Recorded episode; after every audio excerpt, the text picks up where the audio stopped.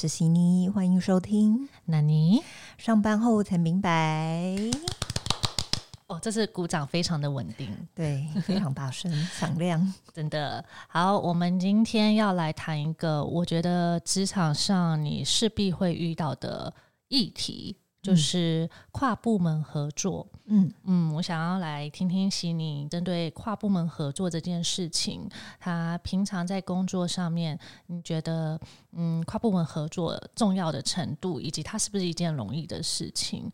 像我自己的工作，我觉得我的像是后勤吧，所以比较是跨部门协作。但是像悉尼算是行销单位，一定很多的跨部门合作吧？跨部门合作，嗯。我坦白说很多，而且各个部门其实都有。那你说容不容易？我觉得容易也不容易。这么说，容易的点在哪里？其实我觉得容易的点在于你理解其他跨部门合作他的工作的内容，或是他的目的，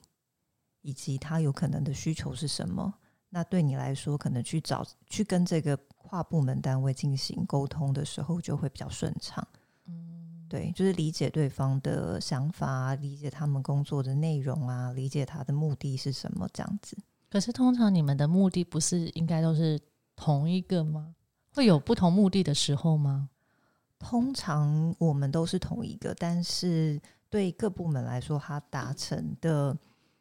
这个同一个 KPI 里面，他可能所需的做法，或者说他可能会有其他衍生出来的目的性不一样。对他来说，有时候这个目的是他可能优先的，但有的时候当跨部门合作的时候，这个东西可能不一定是他部门优先的。那你就要想办法去，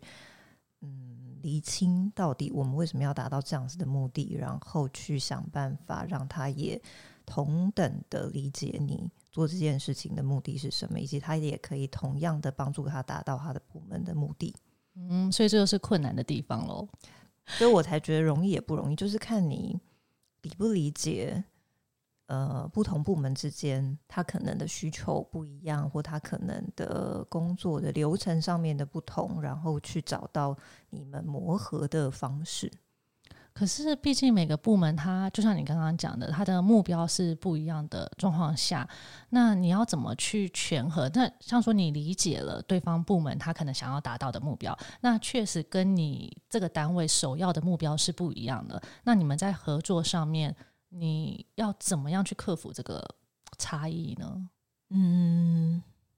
例如说好了。我觉得以行销部门来说，最常遇到的一个状况就是，呃，我们最常合作的单位其实是营运或是业务部门。嗯，对。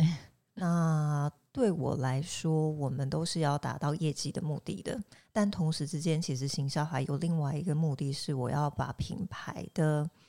整体形象或者是定位给掌控好。那有时候这个其实跟你做一些营运的。策略会有一点点不能说违背，但是有的时候营运端他们想要做的一些活动内容啊，可能不见得对于你的品牌是有加分的，然后有可能对于业绩目标是有帮助的。啊，就有点像是那种折扣下杀这一种，他可能业务单位应该很想要说，你们就管他下杀，我管他量带进来，因为他就是想要看到瞬间。有那个业绩业绩成长，嗯，但是对我们来讲，行销就会觉得我一直在做这种促销的活动，对我的品牌是很伤吗？很伤的。那这种时候就要进行很多很多的沟通。通常怎么沟通？是一般的 member 沟通就可以了吗？还是这种需要做到大老板或者什么的？通常来讲，我到了如果这件事情以我以前的工作经验来说，这件事情如果。会需要大老板来做沟通的话，大老板一定是想要带业绩的，所以最终你一定就是好吧，那就是还是只能做折扣下杀的活动。但是你同时又会被你内心行销的那个使命感 给驱动着，你会觉得哎，就是做这件事情到底好还是不好这样子。那通常这个时候我自己啦，因为我觉得行销人分很多种，有一些行销人他是非常。排斥做很多这种促销折扣的活动，那对我来说，我觉得行销要做，你确实要把品牌的包装、品牌的这种呃，应该说它的 position，就它的定位点给掌控好。但是同时之间，你还是要达到你做这个 business 的目的。嗯所以我如果做了很多 branding 的事情，但是我没有办法达到业绩的成长，那对我来说，这个行销其实也是不成功的。嗯所以我通常会去抓，就是拿捏那个点。但这个点其实，在每一个产业来讲，我觉得就是看你怎么做的时间的长或久，或者是你对这个产业的了解的程度，就你怎么样去做到你。就算是做很多档不同的折扣促销活动，可是你的品牌的好感度还是在的。就你可能要穿插，或是你在整体的，即便你现在是在做促销活动，可是你的包装、你的说法上面，你可能还是要有一种用行销的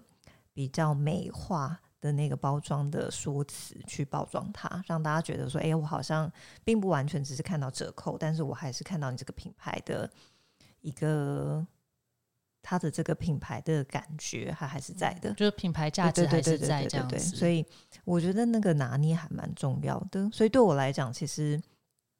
常常会遇到这样的问题，那我们就会内部自己去讨论说，那现在做这一档折扣活动，我要怎么去包装它？我要怎么去？就算做了这个折扣活动，但是我可能要用别的方式去讲它，那我才可以把我的价值还是维持在那边。嗯，也是欸。我觉得在跨部门合作里面，他常常会遇到，就是双方的目标如果有一点点差异的话，就会这样。我很常听到是行销跟业务单位，但我也有常常听到就是可能。呃，业务单位或行销单位这种前前台打仗的，跟后面的可能 R D 研发这种的，我觉得双方在 co work 上面，我觉得也是一个很大的挑战。你之前会遇到类似像这种吗？嗯，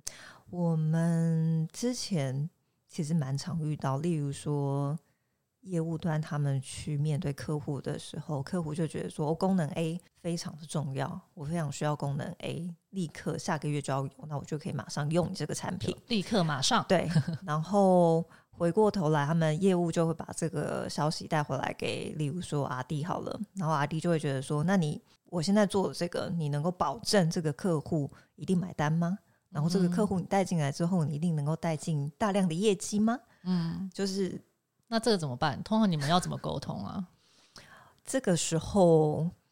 行销在中间的角色就会是，其我们行销在这个时候会有一点点像是，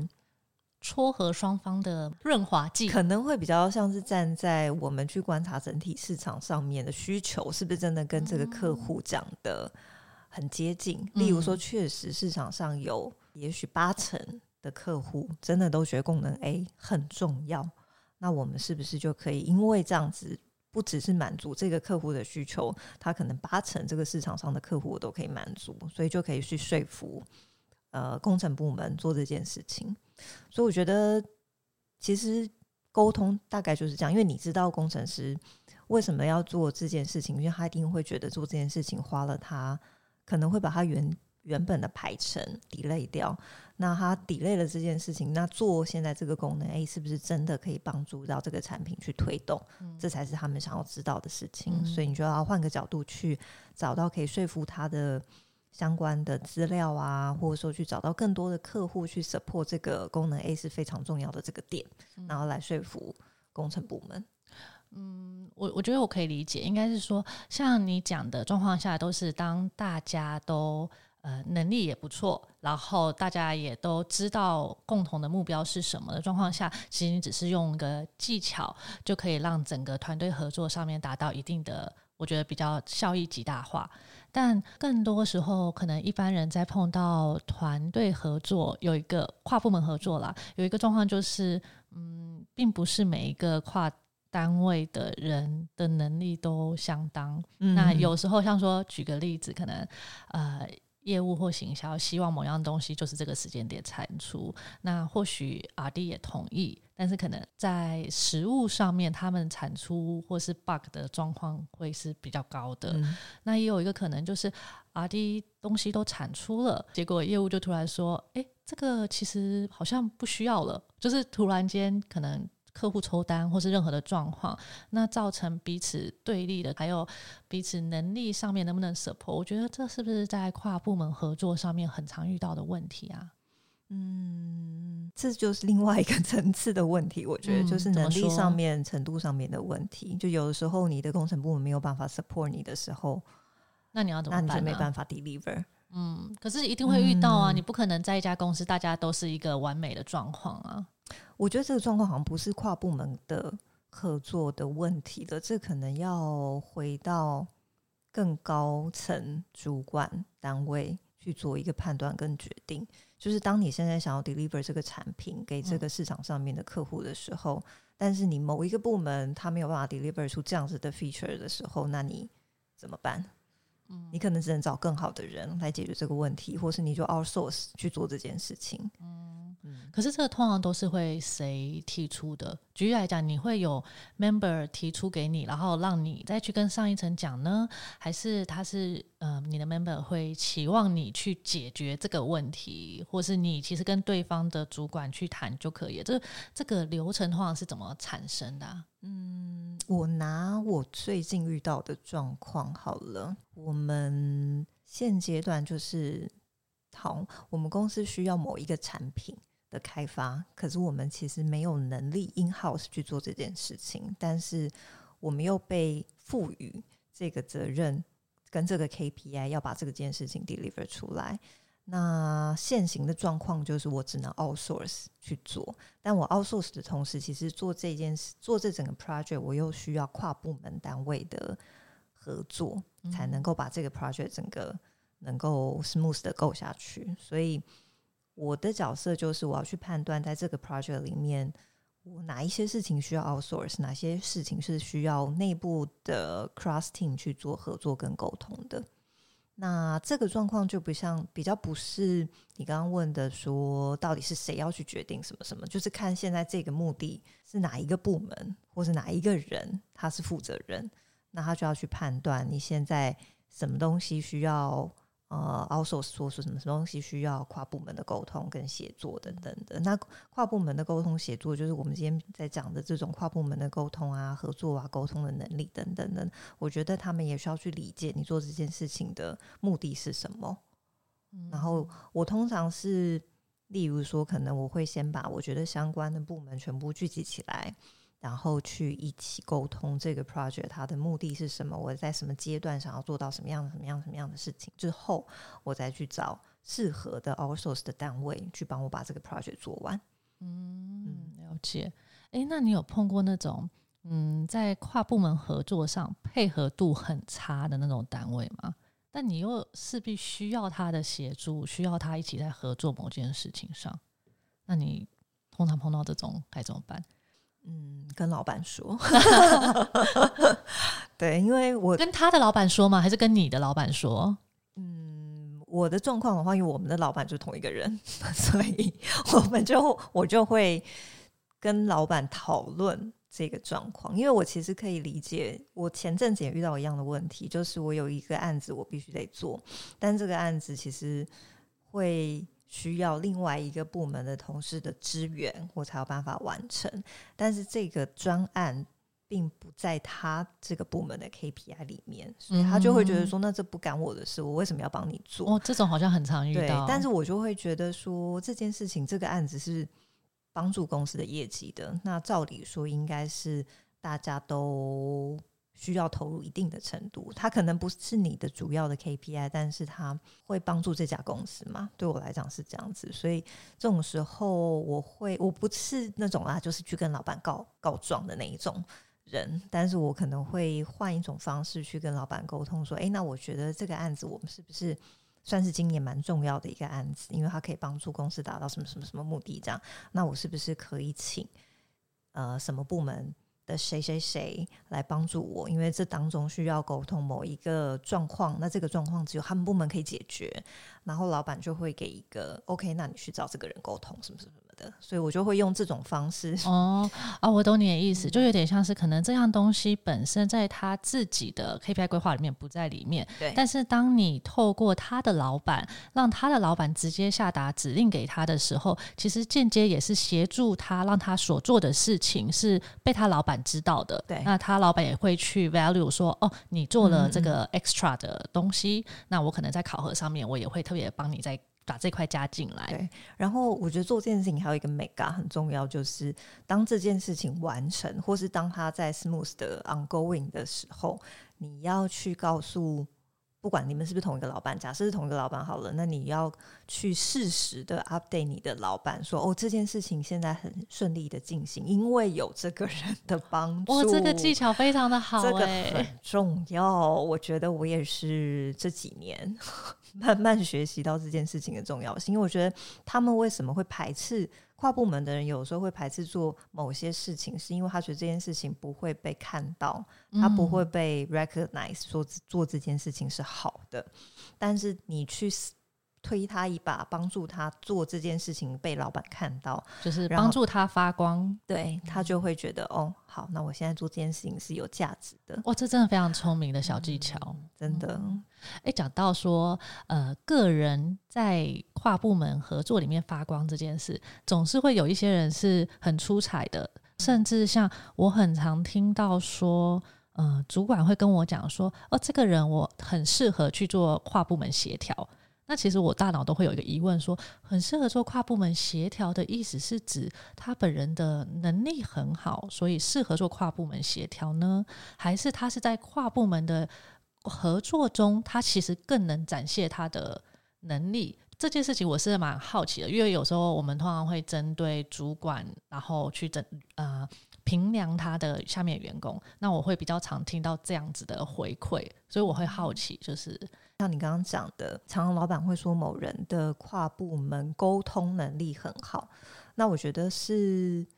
应该这样讲，就是跨部门合作的这件事情，我觉得专业能力占比偏少，但是沟通能力的占比偏高。OK，尤其是对行销部门来说，因为行销坦白说，在一些例如说你说工程团队他们会写城市的这种专业能力来讲。我们是没有的嘛，所以当某个案子它如果牵扯到产品的开发，那我们就必须跟工程部门合作。但为什么有可能在这整件案子里面特别出彩的人，他其实是行销团队的某一个人？有可能是因为他的沟通能力很强，他懂得怎么样去整合每一个部门不同的